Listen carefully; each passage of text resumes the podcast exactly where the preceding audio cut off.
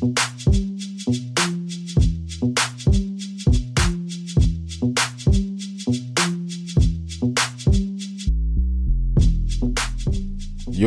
c'est Philo et bienvenue dans votre podcast consacré à la Formule 1. Cette semaine, on va se pencher sur les changements, les attentes, notamment des 10 écuries engagées dans le championnat.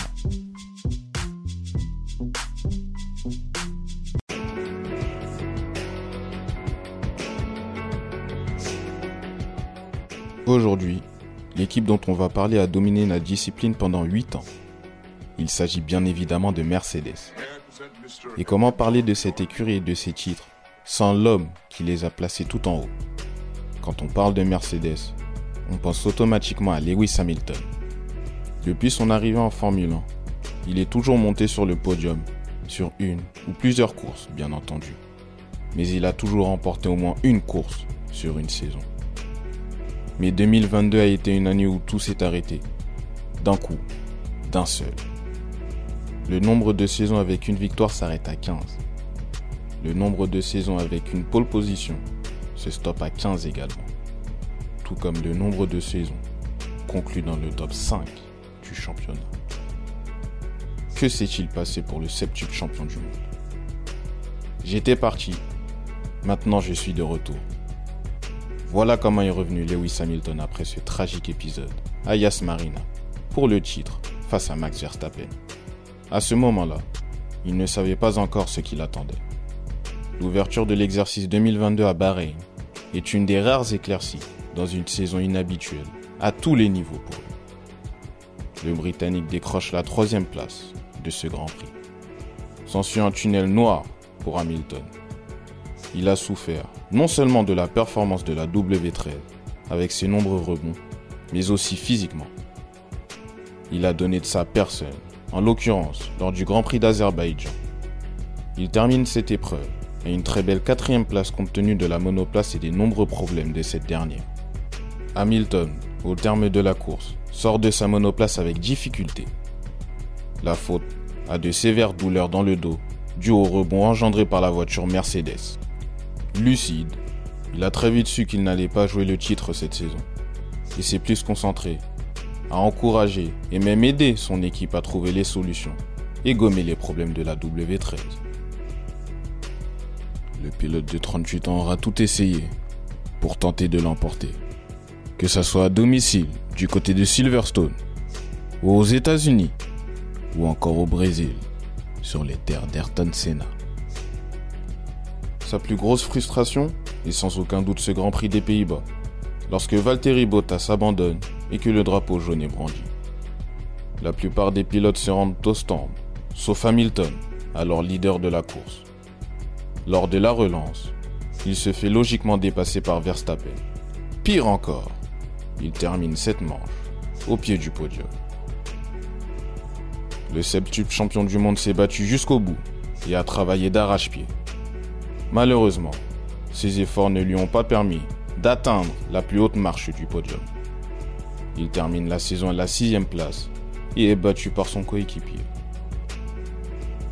En effet, George Russell a réalisé une saison remarquable. Cette année 2022 a été la première avec Mercedes. Il a su obtenir de bons résultats avec une monoplace très capricieuse.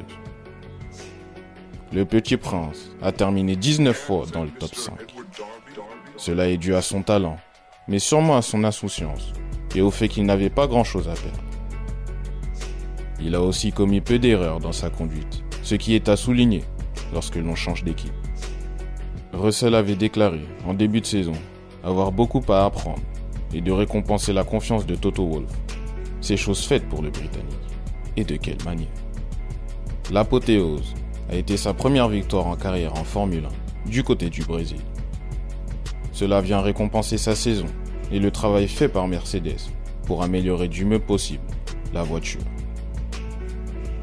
Il termine la saison 2022 à la quatrième place du championnat et a montré qu'il avait clairement les épaules pour être un pilote Mercedes. Reverra-t-on Mercedes sur le devant de la scène?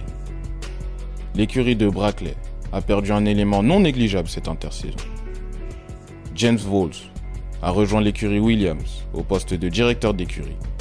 il était, chez Mercedes, le directeur de la stratégie. Cependant, Toto Wolff, le directeur de l'écurie, assure avoir anticipé son départ et que d'autres personnes au sein de l'équipe ont suffisamment d'expérience pour prendre le relais. La conception de la W14 va être primordiale pour pouvoir se battre à nouveau pour les titres de pilote et de constructeur. Il ne va pas falloir répéter les erreurs du passé et surtout continuer sur les progrès réalisés lors de la seconde partie de saison.